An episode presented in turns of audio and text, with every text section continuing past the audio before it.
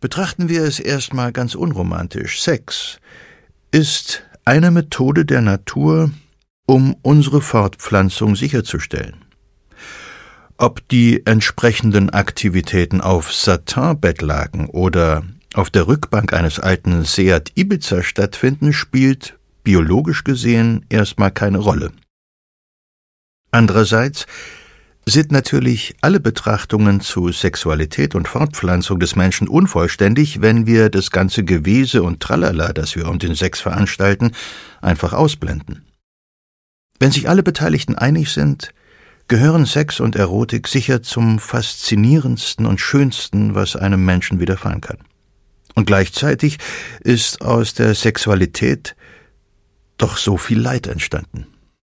Die einen sagen, Sex sei die treibende Kraft hinter allen schöpferischen und kulturellen Leistungen des Menschen. Die anderen halten ihn für die Wurzel allen Übels. Wenn man möchte, kann man die Geschichte der Menschheit lesen als eine Abfolge von Versuchen, diese Kraft zu kontrollieren, zu bändigen oder zu unterdrücken. Vielleicht können wir uns auf Folgendes einigen, das Leben wäre vermutlich deutlich unkomplizierter, aber auch um einiges weniger interessant, wenn wir uns durch, ja, sagen wir mal, Ableger fortpflanzen würden. Einfach einen Finger abschneiden, irgendwo in die Erde stecken, regelmäßig düngen und gießen. Aber ich sollte mir das jetzt nicht zu bildlich vorstellen und auch nicht zu weit vom Thema abkommen. Siege der Medizin. Ein Podcast von gesundheithören.de und der Apothekenumschau. Ich begrüße Sie zum Podcast von gesundheithören.de und der Apothekenumschau über die Siege der Medizin.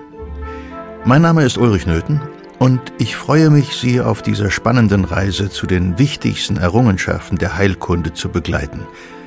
Neben Expertinnen und Experten lassen wir die Geschichte und Geschichten, wie wir sie uns vorstellen, zu Wort kommen.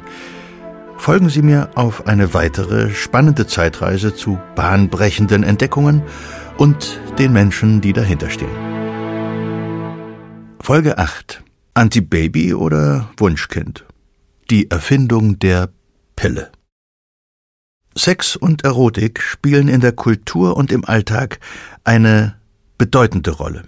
Wenn sich nun aber beispielsweise zwei junge Menschen in einer dunklen Ecke einer Großraumdisco näher kommen, dann stehen dabei nicht unbedingt Fragen der Fortpflanzung, des Arterhalts und der Weitergabe genetischer Informationen im Vordergrund. Seit Menschengedenken suchen wir daher nach Wegen, das Mittel, also den Sex, vom Zweck der Fortpflanzung zu trennen. Über die Jahrtausende ist der Erfindungsreichtum bei der Schwangerschaftsverhütung fast so groß wie der Erfindungsreichtum im Liebesspiel. Was wird da nicht alles ausprobiert? Von akrobatischen Übungen vor, nach und während des Aktes über Kondome aus den unterschiedlichsten Materialien, wie zum Beispiel Schafsdarm, bis hin zu Krokodilkot. Ja, ich weiß, Sie wollen das jetzt gar nicht wissen, wie es funktioniert. Und glauben Sie mir, ich respektiere das. Viele Methoden sind nur mäßig erfolgreich, einige sogar gefährlich. Am gefährlichsten aber sind hinterher die oft tödlich verlaufenden Schwangerschaftsabbrüche durch Gifte oder grobe prächirurgische Eingriffe, Stichwort Stricknadel, die mangels Verhütung so oft zur Geburtenkontrolle eingesetzt werden. Nicht zu vergessen Kindstötungen durch verzweifelte Frauen, denen durch eine ungewollte, uneheliche Schwangerschaft das gesellschaftliche oder finanzielle Ende droht, der Ausschluss aus der Familie und der Gemeinde oder juristische Konsequenzen. Verhütung und Schwangerschaftsabbrüche waren jahrhundertelang ein Tabu. Ihre Umsetzung blieb Hexen, Quacksalbern, Engelmachern, Kräuterweiblein oder den Müttern selbst überlassen.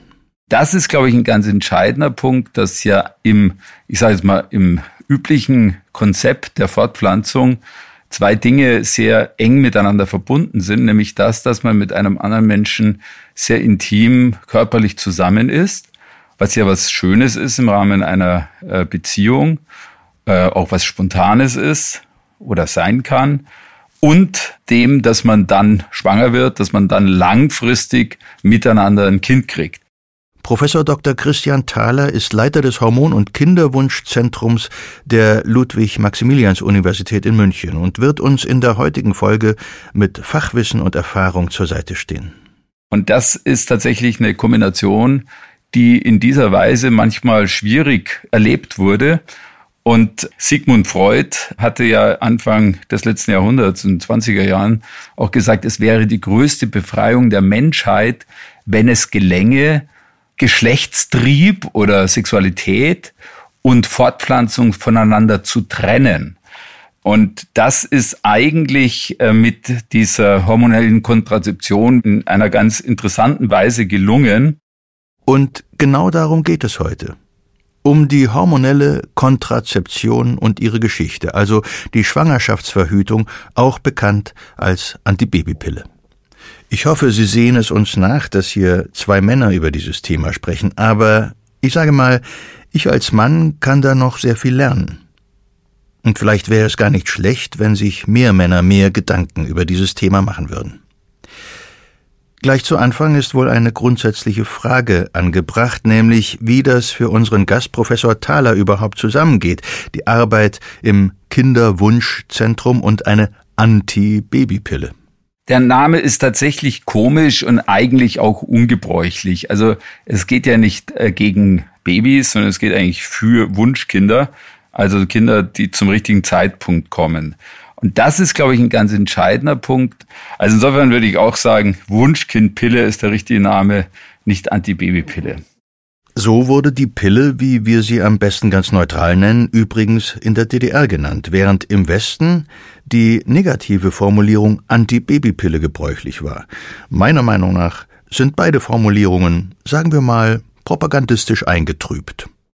Aber bevor wir dazu kommen, springen wir erstmal fast 170 Jahre in die Vergangenheit und belauschen zwei Wissenschaftler bei einem Gespräch über Frühstückseier und das Gehirn der Frau. Bitte haben Sie ein wenig Nachsicht mit den beiden. Inzwischen wissen wir zum Glück etwas mehr, sowohl über Hühnereier als auch über das Gehirn der Frau, und die beiden würden dieses Gespräch heute sicher nicht mehr so führen.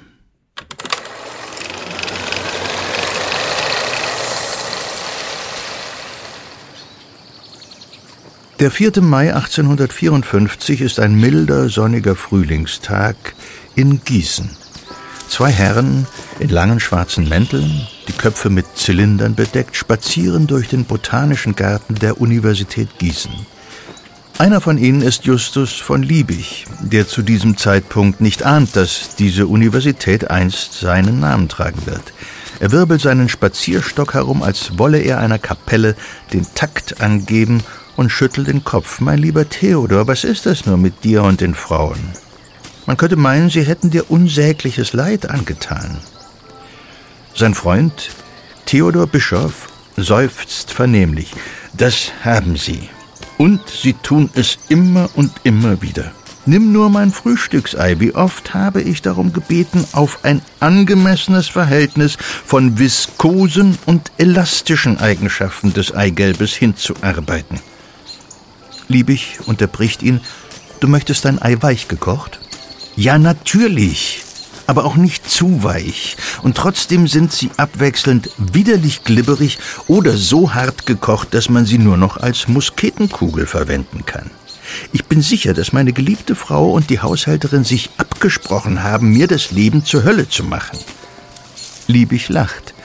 Vielleicht solltest du es mal mit dem Begriff weich gekocht probieren, statt ihnen die gewünschten rheologischen Eigenschaften des Endproduktes in der Sprache der Chemie zu schildern. Ja, treib du nur deinen Schabernack mit mir, lieber Justus, entgegnet Bischof. Selbstverständlich habe ich es in einer auch für Frauen verständlichen Art ausgedrückt. Weich, aber nicht zu weich. Das waren meine Worte, wohl an die tausendmal. Du wirst mir zustimmen, dass das sogar für die begrenzten geistigen Fähigkeiten der weiblichen Hälfte unserer Spezies verständlich sein sollte. Eidotter und Frauen, das sind deine beiden großen Themen, nicht wahr? Wenn du dich jetzt auch noch über meine Forschung der Befruchtung und des embryonalen Wachstums lustig machen willst, geliebter Freund, dann sehe ich mich gezwungen, dich hier und jetzt zum Duell mit unseren Spazierstöcken aufzufordern. Bischof springt einen Schritt zurück und geht mit seinem Stock in Fechtstellung. Wehr dich, Schuft!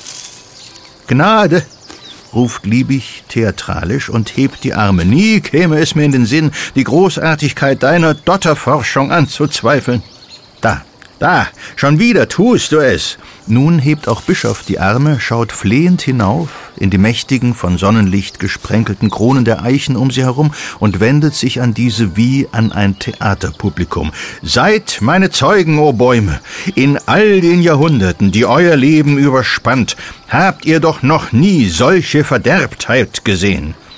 Dotterforschung, nennt diese infame Person meine Arbeit, mit der ich das heilige Rätsel der Empfängnis und der Leibesfrucht zu lösen gedenke. Dotterforschung! Die beiden Männer brechen in Gelächter aus. Als Liebig eines weiteren Spaziergängers ansichtig wird, räuspert er sich und zieht das Revers seines Mantels glatt. Die beiden setzen ihren Weg fort, ziehen mit ernsten Gesichtern die Hüte zum Gruß, als sie an dem Mann vorübergehen und kichern leise, als sie ihn passiert haben. Im Ernst, mein lieber Theodor, ich finde es bemerkenswert, dass deine ganze Arbeit sich um das Wunder des weiblichen Körpers dreht, während du doch gleichzeitig so wenig von ihnen hältst. O oh Justus, du verstehst mich vollkommen falsch. Ich verehre die Frau als ein Geschöpf Gottes, welches um keinen Deut besser oder schlechter ist als der Mann, nur eben anders. Frauen sind in so vielem perfekt, in ihrer Anmut, ihrer Fähigkeit, Kinder zu gebären, in ihrem unnachahmlichen Talent, uns Männer zur Weißglut zu bringen. Doch genauso wenig wie wir ihnen auf diesen Gebieten das Wasser reichen können, wird eine Frau jemals einen brauchbaren Beitrag zur Kunst, zur Wissenschaft oder zur Politik leisten. Nicht umsonst heißt es in der Schrift, Gott habe Eva aus einer Rippe Adams geschaffen und nicht aus einer Scheibe seines Gehirns. Wenn Gott von Bischof hebt die Stimme, als sein Freund etwas einwerfen will. Wenn Gott gewollt hätte, dass die Kinder von einem intelligenten, kreativen, willensstarken Wesen geboren werden, dann hätte er einen Mann mit Uterus erschaffen. Sehr amüsant, mein Freund, aber mich überzeugst du nicht. Du argumentierst, dass Frauen nicht intelligent genug sind, um wie wir der Wissenschaft zu dienen. Doch manch einer wird dir entgegnen, dass sie nur nicht gebildet genug sind, weil wir ihnen die Bildung vorenthalten. Bischof schaut seinen Freund entrüstet an. Oh, nun sag mir bloß nicht, du glaubst an diesen Unfug. Nun, ich bin Wissenschaftler und glaube an das Experiment. Warum sollte man nicht ausprobieren, was dabei herauskommt, wenn man einem Mädchen dieselbe Schulbildung angedeihen und sie zum Beispiel die Medizin studieren ließe? Oh, ich kann dir sagen, was dabei herauskommt. Die Beschäftigung mit Studium und Ausübung der Medizin widerstreitet und verletzt die besten und edelsten Seiten der weiblichen Natur. Die Sittsamkeit, die Schamhaftigkeit, das Mitgefühl und die Barmherzigkeit, durch welche sich dieselbe vor der männlichen auszeichnet. Die armen Mädchen würden unfruchtbar und unansehnlich und störrisch und trotzdem keine Wissenschaftler oder gar Ärzte. Kennst du nicht all die Untersuchungen über das Gehirngewicht? Das Frauenhirn wiegt im Durchschnitt weniger als das Gehirn eines Mannes. Und sein Umfang ist kleiner. Von Liebig winkt ab. Verwechsele nie Größe mit Genie. Unser lieber Kollege Professor Max von Strolzow hat einen Kopf wie ein großer Kürbis und er ist auch ungefähr genauso schlau. Lachend spazieren die beiden am beinahe gänzlich mit Entengrütze zugewachsenen Teich vorbei und schlagen den Weg in Richtung des Hortus Medicus, des Kräutergartens ein. Weißt du, sagt Justus von Liebig schließlich, wahrscheinlich hast du recht damit, dass Frauen nicht an die Universität gehören. Am Ende würde sich noch herausstellen, dass sie genauso gut sind wie wir oder, Gott bewahre, sogar besser. Was würde dann aus uns, mein lieber Freund? Nun, mein lieber Justus, antwortet Theodor von Bischof, Diese Gefahr sehe ich zwar nicht, aber es freut mich, dich an meiner Seite zu wissen. Du siehst, wie man es auch dreht und wendet, was auch immer man von den geistigen Fähigkeiten der Damenwelt halten mag, das Wichtigste ist, dass sie bleiben, wo sie sind und wo sie schon immer waren. Und nun lass uns zu mir gehen, wir sind hungrig und meine Haushälterin Bertha ist, solange es nicht um mein Frühstücksei geht, eine ganz passable Köchin. Sein Freund nickt danken wir Gott und der Universitätsordnung, dass sie keine akademische Laufbahn eingeschlagen hat. Ich mag ja, was man die Ironie oder den Treppenwitz der Geschichte nennt, ganz gern. Und hier hat sich die Geschichte einen sehr schönen Scherz erlaubt. Theodor von Bischoff, der Mann mit der, vorsichtig gesagt, vorsintflutlichen Meinung über die Fähigkeiten und die Intelligenz von Frauen, würde sicher in seinem Grab rotieren, wenn er wüsste, dass seine Forschung 100 Jahre später einen wichtigen Beitrag dazu leisten würde, Frauen ein selbstbestimmteres Leben zu ermöglichen. Es würde zu weit gehen, ihn als Vater oder auch nur Ururgroßvater der Pille zu bezeichnen, aber Bischof erkannte die Bedeutung des Menstruationszyklus der Frau und wurde mit seinen Forschungen über die Entwicklung des Eis bei Menschen und Tieren zu einem der Begründer der Embryologie. Bischof half zusammen mit vielen anderen Forschern die Grundlagen für die spätere Erfindung der Antibabypille zu legen. Aber auch schon vor der Pille geht es im 19. und 20. Jahrhundert mit der Empfängnisverhütung voran. Na gut, grundsätzlich ist es so, dass ähm, zum Kinderkriegen zwei Gameten sich treffen und vereinigen müssen. Klingt nach einem Witz, oder? Treffen sich zwei Gameten in einer Bar, sagt der eine zum anderen, zu dir oder zu mir? Ähm, was waren jetzt gleich nochmal Gameten? Die Gameten, das sind also Geschlechtszellen, die sind von allen anderen Körperzellen insofern unterschiedlich, als die jeweils nur einen halben Chromosomensatz beinhalten.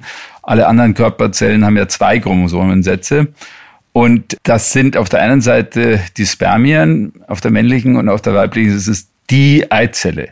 Und die müssen sich treffen. Und zwar vom Timing her gibt es sozusagen so ein Fenster innerhalb eines Monatszyklus von etwa fünf, maximal sechs Tagen, wo dieses sich treffen grundsätzlich klappen kann wenn die überhaupt zusammenkommen. Und da kommen wir jetzt schon auf Kontrazeptionsmethode Nummer eins, wenn nämlich der Mann sogenannte mechanische Maßnahmen ergreift, auf, auf Deutsch äh, verwenden Kondom, die Spermien kommen nicht in die Scheide rein, dann ist das natürlich eine sehr sichere Methode. Ist ein bisschen wenig spontan, hat manchmal auch Nachteile, hat andererseits auch Vorteile, schützt auch gegen manche geschlechtlich übertragbare Erkrankungen. Äh, das ist natürlich ein Verfahren, was eigentlich schon lange zur Verfügung stand, erfordert natürlich auch, dass man das entsprechend handhaben kann, dass man es zur Stelle hat, dass man das irgendwie auch machen möchte. Das ist ja so ein bisschen unspontan vielleicht für den einen oder anderen. Und das heißt auch, es funktioniert nur, wenn der Mann ein Kondom benutzt und es richtig benutzt. Auch hier also ist die Frau nicht wirklich Herr bzw. Dame der Lage. Im Zweifelsfall ist sie aber die, die die Konsequenzen ausbaden bzw. austragen muss. Ein anderes Verfahren ist dieses Verfahren der sogenannten zyklischen Enthaltsamkeit.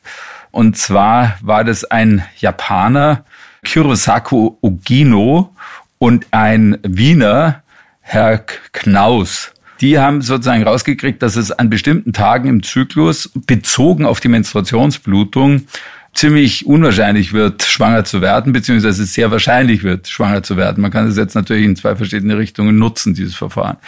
Das ist allerdings, muss man dazu sagen, wenn man keine Zusatzverfahren verwendet, um insbesondere den Eisprung zu identifizieren, dann ist das Verfahren nicht besonders sicher, weil einfach der, der Eisprung sich bei vielen Frauen so ein bisschen verschieben kann.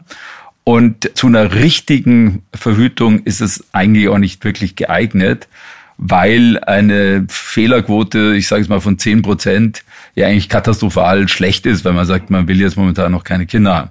Der Vatikan hat auch dieses Verfahren der sogenannten zyklischen Enthaltsamkeit immer als eine moralisch akzeptable Variante der Familienplanung akzeptiert. Spötter haben deswegen das Verfahren von Knaus Ugino das vatikanische Roulette genannt. Ja. Also das wird, glaube ich, deutlich, dass dieses Verfahren, sagen wir mal so mittelmäßig akzeptabel ist. Eine weitere Methode ist die intrauterine Verhütung, die Spirale, die Anfang des 20. Jahrhunderts entwickelt wird und ab den 50er Jahren reif für die massenhafte Anwendung ist. Wenn wir die erste Hälfte des 20. Jahrhunderts betrachten, ist die Situation jedenfalls vom Standpunkt der Selbstbestimmung der Frau gesehen alles andere als zufriedenstellend. Denn selbst das, was es an funktionierenden oder halbwegs funktionierenden Methoden gibt, ist tabuisiert. Eine Aufklärung findet nicht nur nicht statt, sie ist oft sogar strikt untersagt. Doch die Zeiten beginnen sich zu ändern.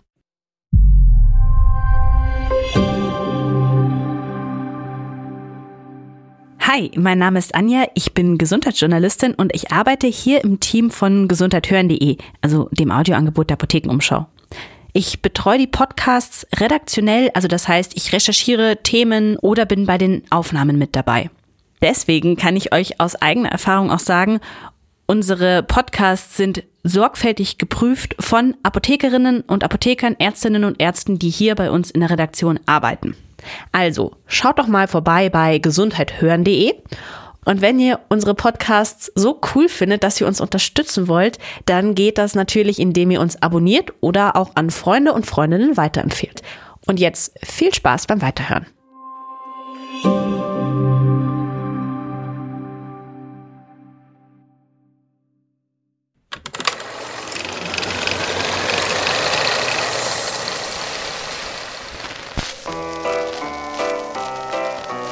Die Town Hall in Manhattan ist ein imposantes Gebäude zwischen der Sixth Avenue und dem Broadway. Sie fasst 1500 Zuschauer und wird neben kulturellen Programmen vor allem für politische Veranstaltungen genutzt. Am 13. November 1921 ist sie gerade einmal seit zehn Monaten eröffnet. Und dieser graue Herbsttag wird den Ort und eine Frau namens Margaret Sanger weit über die Grenzen Manhattans berühmt machen. Sanger wird 1879 in New York als sechstes Kind einer streng katholischen Mutter geboren. Der Vater hingegen ist Atheist und kann von seiner Arbeit als Steinmetz die Familie halbwegs über die Runden bringen. Die Mutter, Anne Purcell Higgins, überlebt 18 Schwangerschaften, von denen sieben mit einer Fehlgeburt enden. Und man muss hier wirklich von Überleben sprechen, denn das Risiko für eine Frau in der Schwangerschaft, während der Geburt oder im Kindbett zu sterben, ist Ende des 19. Jahrhunderts hundertmal höher als heute. Und diesem Risiko sind die Frauen bei jeder einzelnen Schwangerschaft ausgesetzt. 18 Schwangerschaften, das ist ein bisschen wie 18 Mal russisches Roulette spielen. Freilich mit einem Revolver mit sehr großer Trommel, aber trotzdem. Ganz davon abgesehen, dass 18 Schwangerschaften und Geburten auch nicht unbedingt ein Jungbrunnen für den Körper der Mutter sind.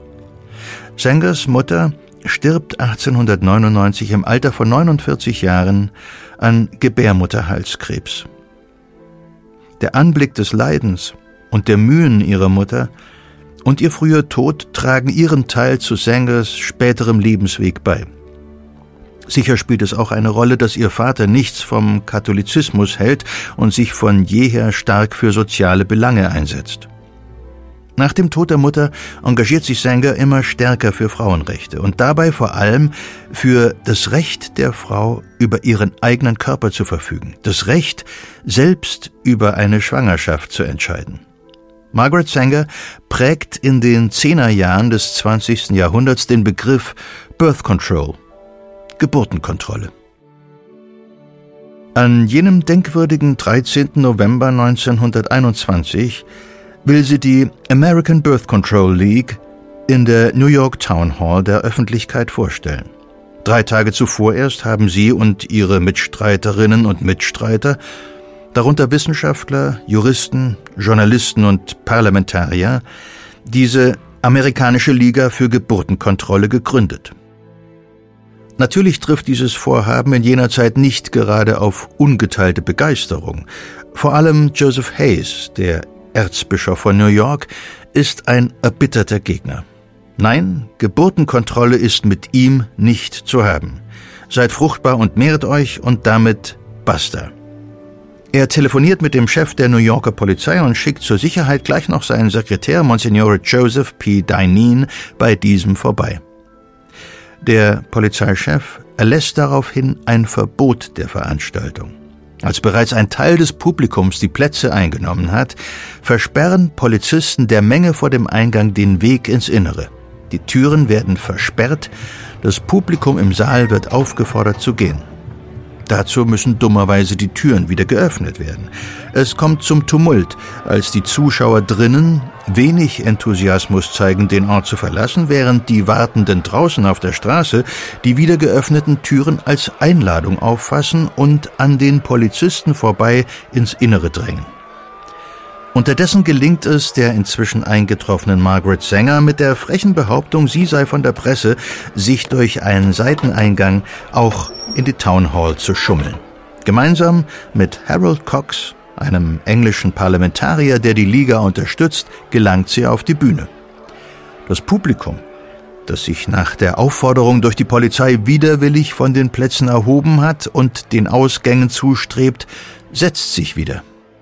Polizisten stürmen auf die Bühne, doch sie sind unsicher, wie sie mit der Dame zu verfahren haben, die dort lautstark ihr verfassungsmäßig garantiertes Recht auf freie Meinungsäußerung einfordert.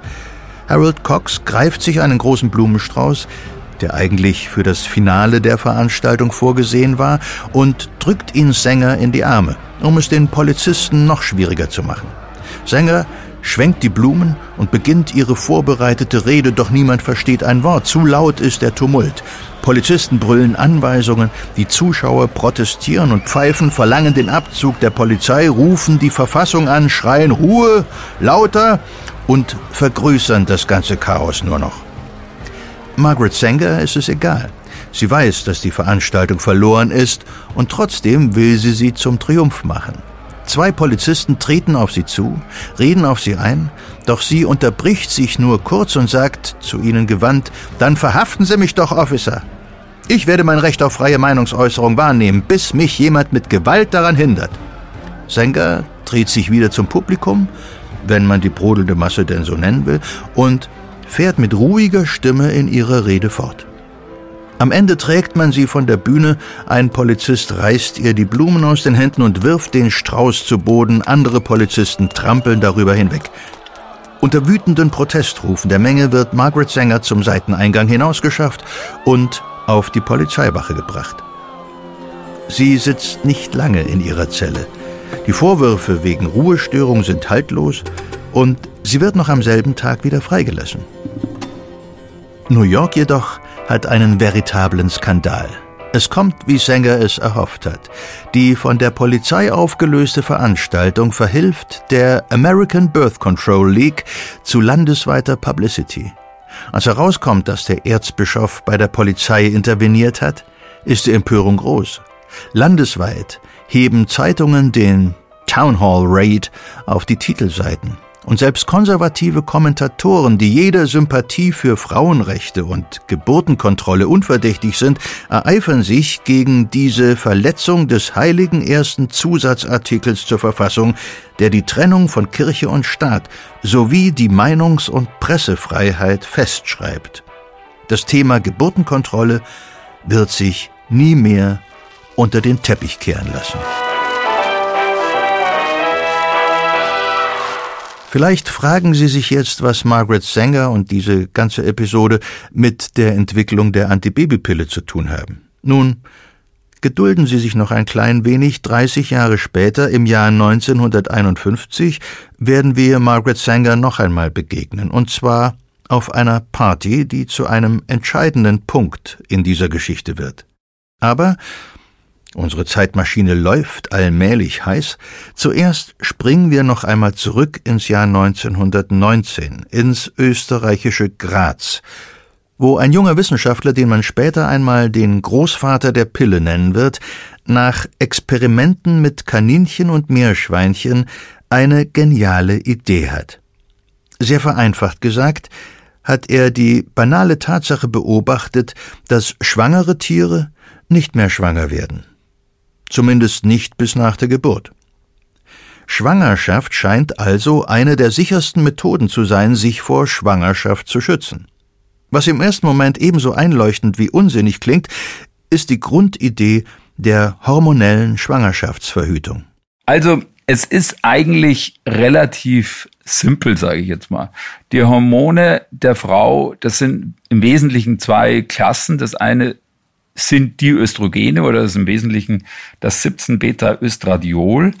Das wird von den reifen Eibläschen freigesetzt, vor allem dem, was dann am Schluss sozusagen ins Rennen oder, oder ins Ziel geht, dem dominanten Follikel. Der produziert im Wesentlichen das Östradiol. Ehrlich gesagt musste ich Follikel bzw. Eibläschen noch einmal nachschlagen. Ich dachte, das sei die Eizelle. Tatsächlich besteht das Follikel aber aus der Eizelle und der sie umgebenden schützenden Struktur, in der die Eizelle heranreift. Auch das ist eine ziemliche Vereinfachung, die aber den unschätzbaren Vorteil hat, dass ich mir etwas darunter vorstellen kann. Das macht alle möglichen Dinge und unter anderem löst das auch indirekt ein Signal aus, was dann zum Eisprung oder zur Ovulation führt, also zum Platzen des Follikels. Das ist ein System, was sehr klar gesteuert ist zwischen Hirnanhangsdrüse und Ovar und Eierstock. Und da hat ein Hormon, was nämlich entsteht nach der Ovulation, nach dem Eisprung, das ist das Progesteron oder die Substanzklasse der Gestagene, wo das Progesteron das natürliche Gestagen ist, das hat einen hemmenden Effekt auf die Reifung der Follikel. Und das ist insofern relativ sinnvoll, weil nämlich dieses Progesteron, wie der Name schon sagt, Progestation ist für die Schwangerschaft. Das ist praktisch ein Hormon, was in der Schwangerschaft äh, synthetisiert wird, zuerst auch von dem Eierstock und später dann von dem Mutterkuchen, quasi im Sinne, um die Schwangerschaft zu erhalten. Und dieses Progesteron hat jetzt auf der Hirnanhangsdrüse einen Effekt der Blockade der Steuerhormone. Das heißt, dass in dem Moment, wo das Progesteron ausgeschüttet wird, werden die Steuerhormone, die normalerweise zur Reifung der Eibläschen führen, unterbrochen. Und das ist eigentlich sehr sinnvoll, denn in der Schwangerschaft, wo ja dieses Progesteron ausgeschüttet wird, will man ja nicht dann nebenbei zufällig nochmal ein weiteres Mal schwanger werden. Haberlands Idee ist es, dem weiblichen Körper sozusagen vorzugaukeln, dass er schwanger sei. Und bereits 1919 kann er seine Idee das erste Mal experimentell bestätigen. Ein kleiner Hinweis, wer Kaninchen mag, sollte die nächste Minute vielleicht überspringen. Am 1. März verpflanzt er einem nicht trächtigen Kaninchen unter die Rückenhaut die Eierstöcke eines trächtigen Tieres. Anschließend lässt er männliche Kaninchen auf das Versuchstier los und notiert, dass es trotz 15 erfolgreicher Begattungen nicht schwanger wurde. Erst am 24. Mai führt eine weitere Paarung wieder zu einer Schwangerschaft. Haberland hat durch die von den implantierten Eierstöcken produzierten Hormone eine zeitweise reversible Unfruchtbarkeit des Kaninchens erreicht. Ähm, nun ja, es ist offensichtlich, dass das noch nicht ganz das ist, worauf die Menschheit gewartet hat. Anfang der 20er Jahre erzielt er eine zeitweise Sterilisation bei Kühen durch Injektion von Extrakten aus den Eierstöcken von trächtigen Kühen. 1924 gelingt ihm dasselbe bei Mäusen durch Fütterung mit Nahrung, der Extrakte von Eierstöcken trächtiger Mäusinnen zugesetzt wurden. Haberland hat den grundlegenden Wirkmechanismus bewiesen. Doch seine Forschung stößt auf massive Ablehnung. Er wird Ziel persönlicher Angriffe und als eine Art Monster dargestellt. Nicht etwa wegen dem, was er den armen Versuchstieren angetan hat sondern wegen dem, was eines Tages aus seiner Forschung resultieren könnte. Ein Präparat, das es den Menschen und insbesondere den Frauen erlaubt, über ihre Sexualität und Fortpflanzung selbst zu bestimmen. Haberland ist dem Druck, der Ablehnung und den Anfeindungen nicht gewachsen. Am 22. Juli 1942 nimmt er sich mit 47 Jahren das Leben. ohne dass er sein Ziel erreicht hätte.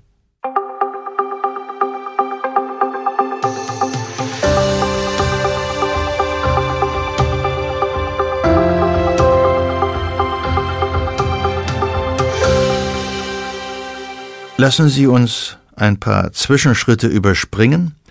Die Forschung geht weiter und nicht immer, wahrscheinlich sogar nur in den wenigsten Fällen, geht es dabei um das Wohl der Frau oder gar eine Befreiung der Sexualität.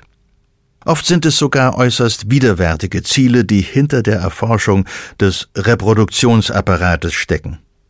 Üble Gestalten beschäftigen sich mit dem Thema größenwahnsinnige Menschenzüchter, Rassisten und Frauenfeinde. Die Nazis ganz vorne mit dabei. Der schlimmste von allen ist sicherlich der SS-Arzt Karl Klauberg, der von 1942 bis 1944 zuerst im Konzentrationslager Auschwitz und später im KZ Ravensbrück grauenhafte Experimente an mehr als 500 Insassinnen durchführt, mit dem Ziel, eine operationslose Methode zur Sterilisation von Frauen zu finden. Seine Opfer, größtenteils Jüdinnen, sterben unter schrecklichen Qualen direkt an den Experimenten oder sie werden vergast, wenn sie Klauberg nicht mehr nützlich erscheinen. Für die Nutzung der Frauen muss Klauberg der Lagerleitung eine Gebühr von einer Reichsmark pro Woche und Frau bezahlen.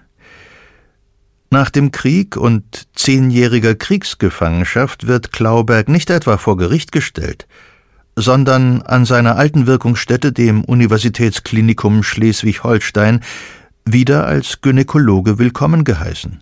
Erst nach einer Strafanzeige des Zentralrats der Juden in Deutschland wird er verhaftet und stirbt in der Untersuchungshaft an einem Schlaganfall.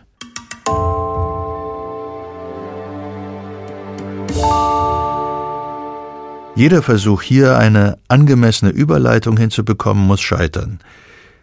Wir springen also direkt ins Jahr 1951.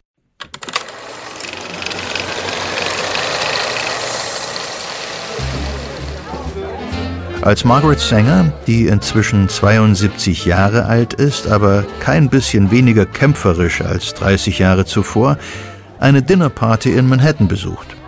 Außerdem eingeladen sind unter anderem John Rock, Gregory Pincus und Abraham Stone, Gynäkologen und Experten für Fortpflanzungsmedizin. Sänger stellt ihnen eine einfache Frage, wie viel würde es kosten, das perfekte Verhütungsmittel zu finden? Für den Anfang 125.000 Dollar, antwortet Pincus um die Angestellten zu bezahlen, Material zusammenzusuchen und jede verfügbare wissenschaftliche Quelle zu beschaffen. Sänger ist zufrieden. Sie besorgt das Geld, 125.000 Dollar, die ihr ihre wohlhabende Freundin und Mitstreiterin Catherine McCormick zur Verfügung stellt und nimmt Pinkes beim Wort. Und Pinkes hält Wort. Naja, fast. Aus den 125.000 Dollar werden 2 Millionen. Aber 1957 kommt in den USA das Präparat Enovit auf den Markt, die Urpille. Die entscheidenden Tests für das Medikament finden in Puerto Rico statt, da in den USA wohl nie eine Zulassung zu bekommen gewesen wäre. Zu groß ist noch immer der Einfluss der Kirchen. Zu stark sind die Vorbehalte gegen alles, was gegen den angeblich natürlichen oder gottgegebenen Zweck und Ablauf von Sexualität und Empfängnis verstößt.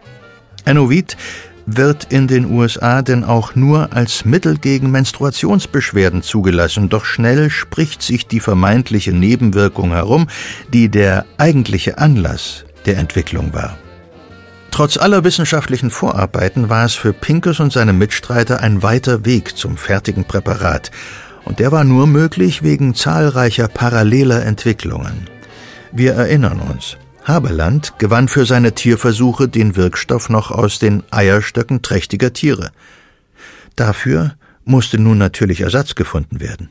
Man nimmt also quasi naturanaloge Hormone, die kann man herstellen, Meistens werden die aus Naturprodukten umgewandelt. Das war lange Zeit ein bisschen ein Problem und ist eben dann so in den späten 50er Jahren gelungen, mit den ersten Gestagenen, die man sozusagen im Reagenzglas herstellen konnte.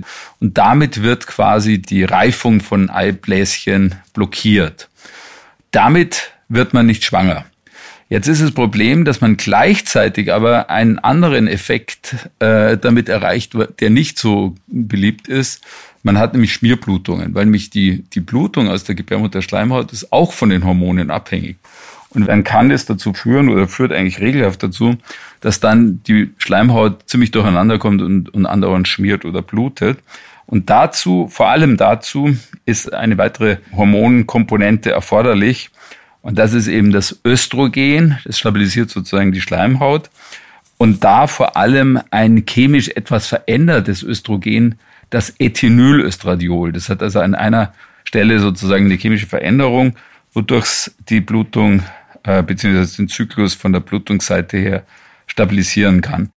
Schon 1960 ist der Siegeszug der Pille nicht mehr aufzuhalten. Und Enovit wird in den USA offiziell als hormonelles Verhütungsmittel zugelassen. In Deutschland kommt 1961 Anoflar auf den Markt. Ein frühes Konkurrenzprodukt der Berliner Schering AG, das noch wirksamer ist und weniger Nebenwirkungen hat. Na gut, es ist halt schon so, dass Frauen, die eigentlich so ein bisschen unplanbar schwanger werden, natürlich einer längerfristigen ja, Einschränkung unterworfen sind hinsichtlich ihrer Wahrnehmung anderer Möglichkeiten ihrer Lebensplanung. Also sowohl jetzt beruflich als auch äh, gesellschaftlich, politisch. Insofern war mit dem Moment, wo eine Frau eigentlich sehr leicht, sehr schnell, auch reversibel, quasi durch Einnahme einer Tablette das steuern konnte und ihm sagen, ich kann zwar Sex haben, ich will meine Beziehungen, mein Leben leben, wie ich will, aber, aber ich bin nicht dieser dauernden, äh, ich sage mal, Gefahr unterworfen, dass ich jetzt da jetzt dann plötzlich auch schwanger werde, womöglich ohne, dass ich es jetzt möchte, später dann gerne. Das hat natürlich Frauen eine völlig andere Möglichkeit gegeben, einerseits Beziehungen zu leben, auch selbst äh, Einfluss drauf zu nehmen und dann auch ihr Leben in einer Weise längerfristig zu planen mit einer Partnerschaft oder auch ohne einer Partnerschaft, äh, wo sie sagen, jetzt stimmt's. Also ich glaube, dass es bis zu diesem Zeitpunkt, also wir sind jetzt ähm, frühe 60er Jahre, kein wirklich vergleichbares, verfügbares und selbstgesteuertes Verfahren, reversibles Verfahren vergleichbar zu der hormonellen Kontrazeption gab. Also die, ich meine, das Einzige, was man wahrscheinlich irgendwie ganz gut vergleichen könnte, ist vielleicht die intrauterine Kontrazeption, also Stichwort Spirale. Die 70er Jahre werden schließlich das Jahrzehnt der Pille und das Jahrzehnt der sexuellen Revolution, wobei man kaum sagen kann, was dabei die Henne und was das Ei ist. Viel wahrscheinlicher ist es, dass sie zufällig zur selben Zeit zusammenkommen und sich gegenseitig, nun ja, befruchten.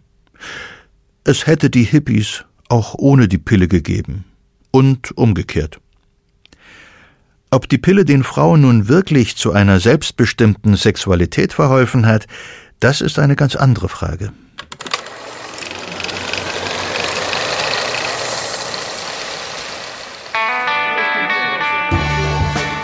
Hey du, du hast verdammt schöne Augen, Mann. Der Typ, der ihr das sagt, hat selbst verdammt glasige Augen. Da waren wohl schon ein paar Gläser Wein und der eine oder andere Joint im Spiel. Er starrt in den weiten Ausschnitt ihres T-Shirts. Ich bin kein Mann, Alter, und das sind nicht meine Augen, wo du dahin glotzt. Ulla dreht sich um und geht weg. Nicht ihr Typ, ganz und gar nicht. Und mit blöden Sprüchen hat sie noch niemand erobert.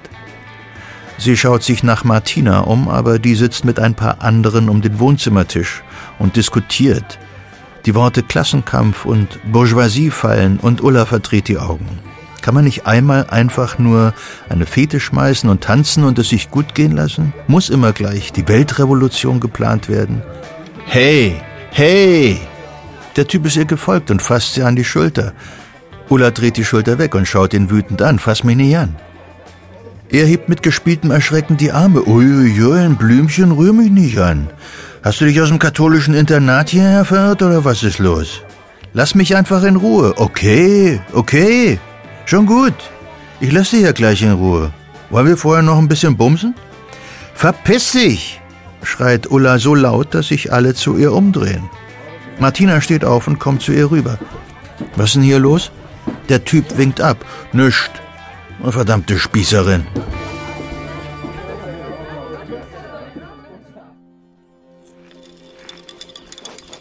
Am nächsten Morgen sitzen sie zu sechst in der WG-Küche. Ulla, Martina, Fritz, Benny, Markus, Burkhardt. Inmitten der Überreste der Fete. Frisch aufgebrühter Kaffee dampft neben überquellenden Aschenbechern, Flaschen voller Bier- und Weinreste und darin herumschwimmender Kippen. Der Fußboden klebt von Verkleckerten. Eine welke Petunie, die sich ihren Topf neuerdings mit einem ausgedrückten Joint teilen muss, schaut von der Fensterbank verdrießlich zu. Was war eigentlich los gestern, als du diesen Typen so angeschnauzt hast? fragt Burkhardt, ein 25-jähriger Soziologiestudent, der seit einem halben Jahr hier wohnt.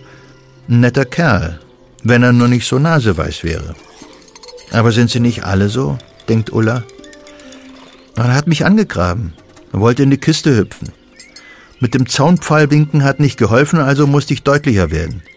Ah, das war Tommy, ist ein alter Kumpel von mir, sagt Fritz, der WG-Älteste und der mit den meisten abgebrochenen Studien, was er Studium Generale oder umfassende Bildung nennt.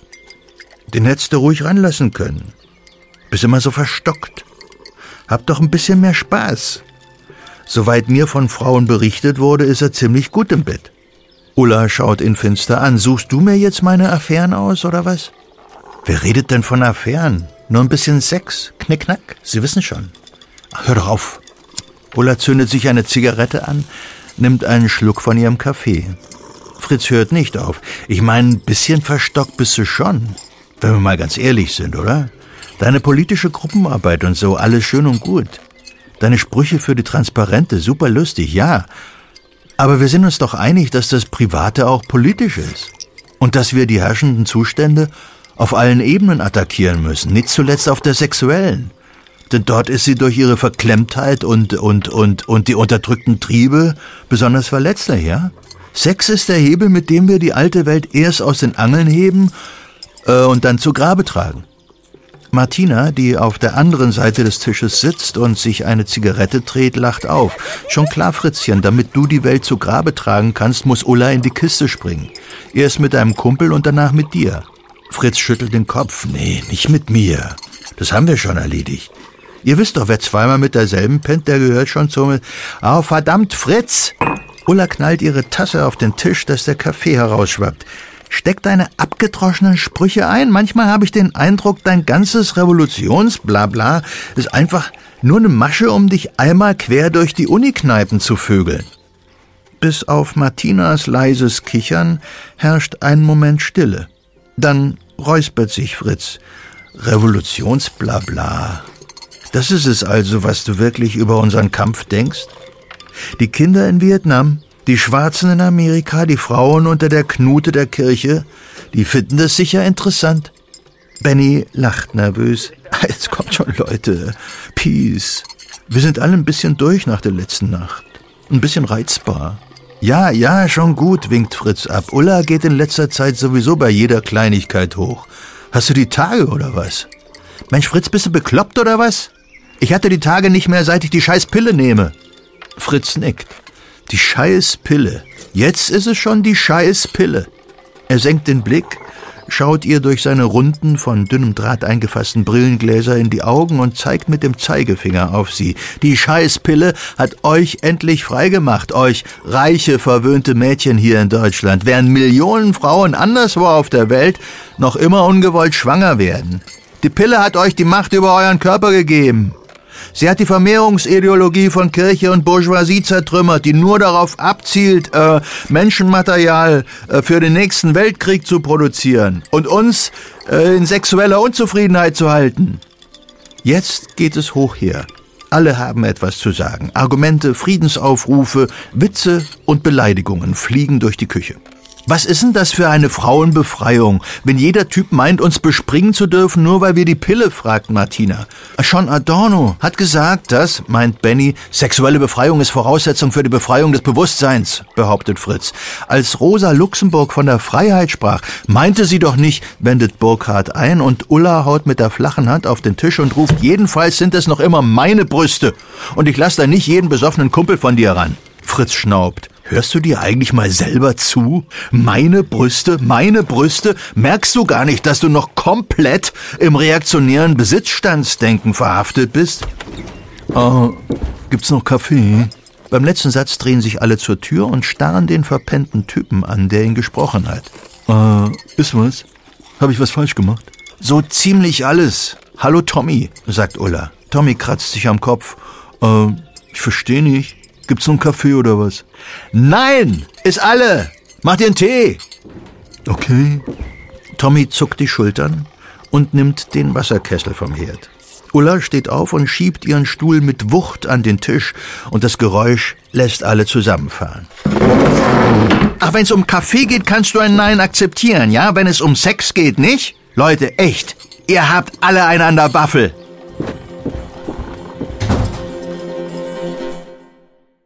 So oder so ähnlich könnte es nach der einen oder anderen Party in den 70ern zugegangen sein. Zuerst schien es eine Wunderpille, erzählt Alice Schwarzer 2011 in einem ZDF-Interview. Aber dann gab es noch einen Effekt. Also vorher sollten die jungen Mädchen als Jungfrauen in die Ehe gehen, und nun mit der Pille drehte sich das Blatt und die Mädchen hatten zur Verfügung zu stehen und eine, die nicht die Pille schluckt, die war zu blöd. Und mit der hat man auch nicht mal mehr getanzt. So, manche Jungs, nicht alle zum Glück. Nun wurde permanente sexuelle Verfügbarkeit erwartet, und Konsequenzen waren ja auch von den Männern nicht mehr zu tragen. So dass ich denke, dass es mit der Pille so ist wie mit allem. Sie kann zum Bumerang werden. Ein gefährlicher Bumerang zudem, denn trotz aller Forschung und Weiterentwicklung der Pille ist sie immer noch mit vielen Risiken behaftet. Die Einnahme von sogenannten Kombipräparaten, den hier beschriebenen Kombinationen aus Östrogen und einem Gestagen, erhöht das Risiko von Thrombosen, also von Blutgerinnseln. Und diese Blutgerinnsel, die können natürlich Unsinn machen, die können irgendwo hingeraten, wo sie eigentlich nicht sein sollten. Die verstopfen entweder die Venen, dann hat man eine, eine Venenthrombose oder sie werden, was noch blöder ist, ins Herz und dann über das Herz in die Lunge transportiert. Dann gibt es die Lungenembolie. Das kann also die Durchblutung der Lunge verändern. Und das ist natürlich ziemlich blöd. Also das kann teilweise lebensbedrohlich sein. Und das ist tatsächlich gerade am Anfang, als man das noch nicht so ganz abschätzen konnte, häufiger passiert bei Frauen, die diese Ovulationshemmer genommen haben, als bei anderen Altersgleichen. Das hat man dann mit der Zeit kapiert, woher das kommt und, und wie das als äh, jetzt bedingt ist.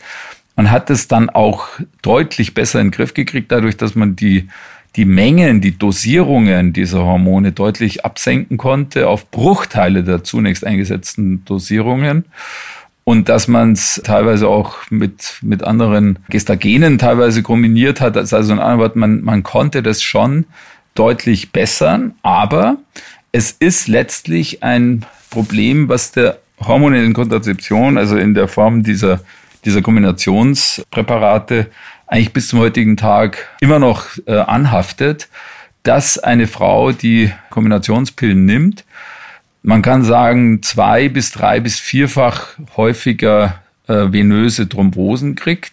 Auch bei Frauen, die keine Pille nehmen, gibt es sowas, aber es ist halt bei denen, die Pille nehmen, häufiger.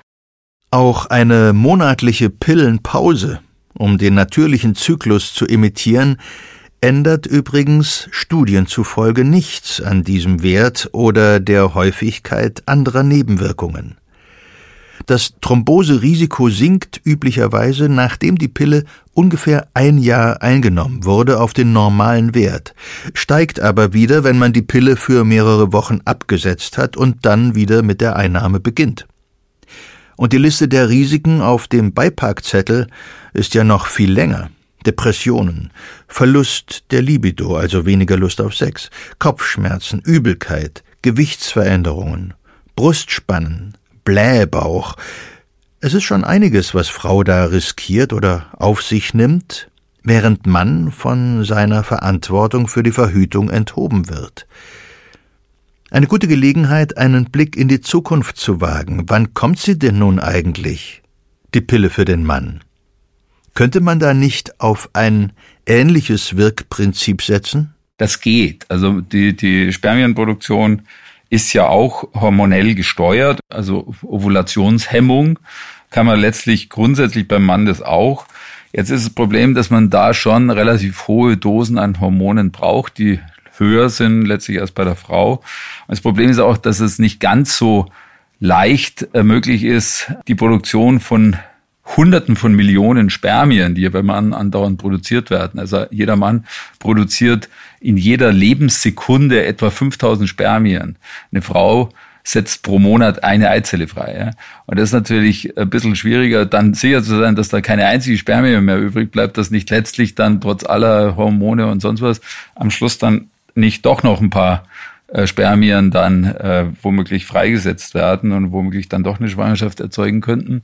Zumal das Problem ist, die Spermien, die man jetzt ejakulieren würde, die hat er über Monate lang herangereift, während eine Frau sozusagen in dem Zyklus, wo sie die Pille nimmt, keine Eizelle mehr heranreift. Also da ist so manches deutlich schwieriger bei den Männern. Problem ist auch, dass die Männer, die dann diese Hormone kriegen, teilweise dann auch wieder Hormonmangel kriegen von verschiedenen anderen Dingen. Also denen fehlen dann teilweise die männlichen Hormone, was dann auch wieder Nebenwirkungen hat. Zum Teil haben die dann überhaupt keine Lust mehr auf den Sex. Was natürlich auch wieder, ja, einerseits zwar kontrazeptiv ist, aber andererseits auch nicht so ganz im Sinne des Erfinders. Das wäre lustig, wenn es nicht so traurig wäre. Im Jahr 2011 wurde eine von der Weltgesundheitsorganisation durchgeführte Studie zur Pille bzw. Spritze für den Mann auf Anraten einer Ethikkommission abgebrochen. Der Grund waren die in der Studie aufgezeigten Nebenwirkungen, zum Beispiel ein Nachlassen der Libido, aber auch Stimmungsschwankungen und Depressionen. Nanu, das haben wir doch gerade alles schon einmal gehört. Richtig, als Risiken der Pille für die Frau. Ihnen werden diese und weitaus schlimmere Nebenwirkungen seit über 60 Jahren zugemutet. Ich sehe da vielleicht auch noch ein weiteres Problem bei der Pille für den Mann. Würde der Mann die Pille nehmen, müsste sich die Frau dann nicht wieder ganz darauf verlassen, dass er das auch wirklich und richtig und regelmäßig tut?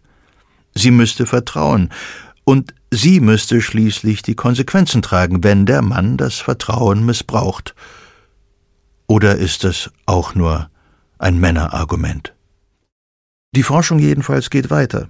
Für Männer, die schon jetzt die Verantwortung für die Verhütung übernehmen wollen, gibt es das Kondom natürlich und die Vasektomie, bei der der Samenleiter durchtrennt wird. Oder aber er kann die Partnerin bei der Anwendung von Methoden der natürlichen Familienplanung unterstützen, von denen zum Beispiel die Kombination aus der Billings- und der Kalender- oder Temperaturmethode sehr zuverlässig ist. Im Gegensatz zum veralteten vatikanischen Roulette, also der einfachen Kalendermethode.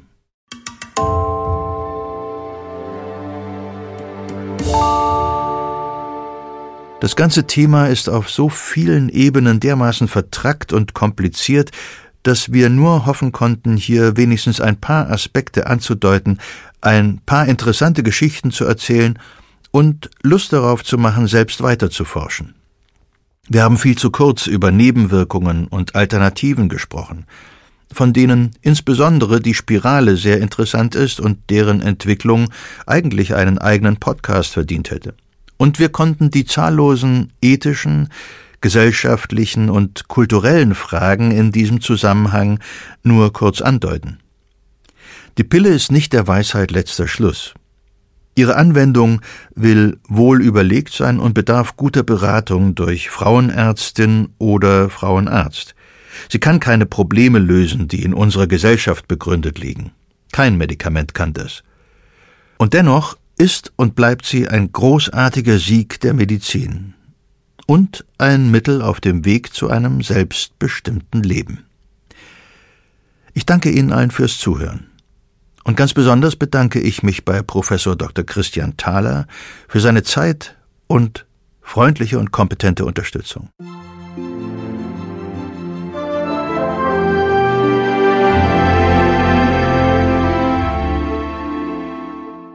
Damit endet unsere gemeinsame Reise in die Medizingeschichte. Wer weiß, vielleicht setzen wir unsere Reise zu weiteren Errungenschaften der Medizin demnächst fort. Ich würde mich freuen, wenn Sie, wenn du, wenn ihr auch dann wieder dabei wärt. Hoffentlich bis bald bei Siege der Medizin. Bleiben Sie gesund und neugierig. Ihr Ulrich Nöthen. Siege der Medizin. Ein Podcast von gesundheithören.de und der Apothekenumschau. Jetzt kostenlos folgen oder abonnieren. Zum Beispiel bei Apple Podcasts oder Spotify. Executive Producers Dr. Dennis Ballwieser und Peter Glück. Faktencheck Dr. Martin Alwang. Autoren Lutz Neumann, Volker Strübing. Interviews Simone Terbrack, Lutz Neumann.